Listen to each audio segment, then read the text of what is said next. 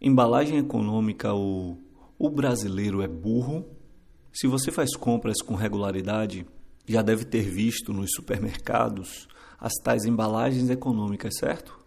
Pois é, tenho notado há um tempo que estas tais embalagens econômicas, em grande parte, nada têm de econômicas.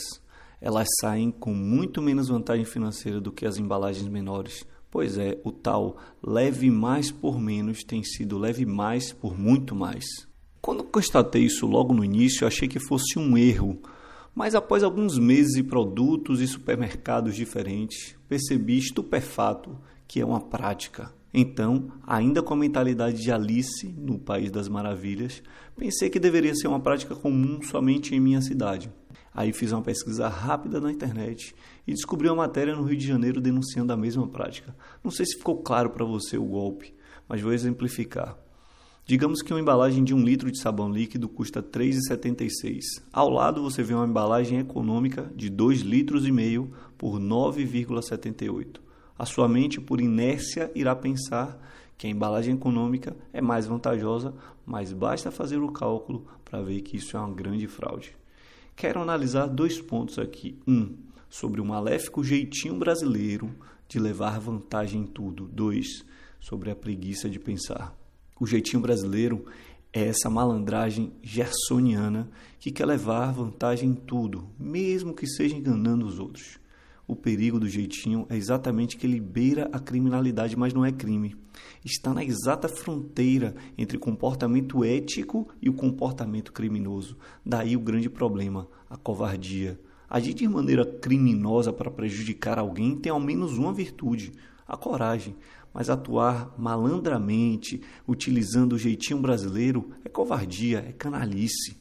Então, se alguma empresa age assim comigo, qual a esperança que posso ter na conservação dos produtos, prazos de validade e demais itens de segurança da qualidade do produto? O segundo ponto, que é uma das causas promotoras do primeiro, é nossa preguiça de pensar.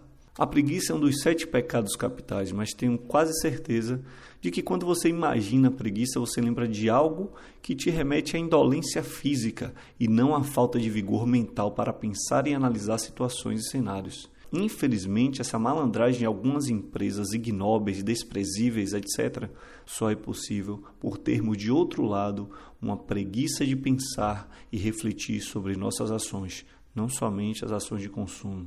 Quando você renuncia à capacidade de refletir, pensar, calcular, você está colocando suas decisões nas mãos de outras pessoas que talvez não te queiram tão bem quanto você quer a si próprio. O conforto é uma grande conquista da modernidade, mas a sua outra faceta é a prisão que ele nos traz. Ele nos aprisiona.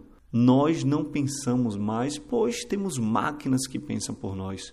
Os mais antigos que ouvem esse áudio devem lembrar da época em que sabiam pelo menos uns 10 números de telefone dos familiares e amigos mais próximos. E o que eu ganho com guardar números da minha cabeça, Yang? Quero mesmo é deixar ela livre para pensar coisas mais importantes. Você pode retrucar, mas os estudos neurológicos mostram o contrário. Quanto mais utilizamos nosso cérebro, mais potente ele fica. Então, quer ter um cérebro melhor? Desafio cada vez mais. Ele não precisa de moleza para ser melhor. Aliás, acho que somente as lesmas ficam melhores com a moleza.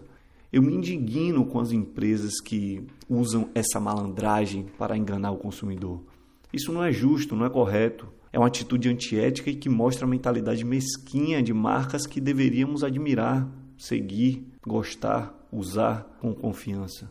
Mas no caso da embalagem econômica, o que mais me indigna é com nossa preguiça em pensar. Pois se as empresas usam essa tática funesta, é porque deve funcionar financeiramente. Então, antes de qualquer atitude em sua vida que lhe pareça vantajosa, use a mente e lembre-se da embalagem econômica. Lembre-se que nem tudo que parece vantagem é e que nem todos querem nosso bem. Não deixe de se questionar, de pensar. É sempre bom lembrar de Descartes que disse: dubito ergo cogito ergo sum.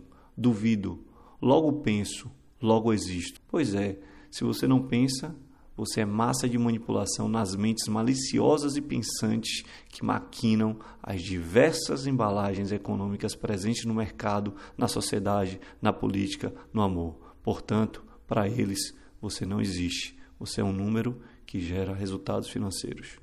Pense numa coisa: a dor de pensar é menor do que a dor de ser manipulado.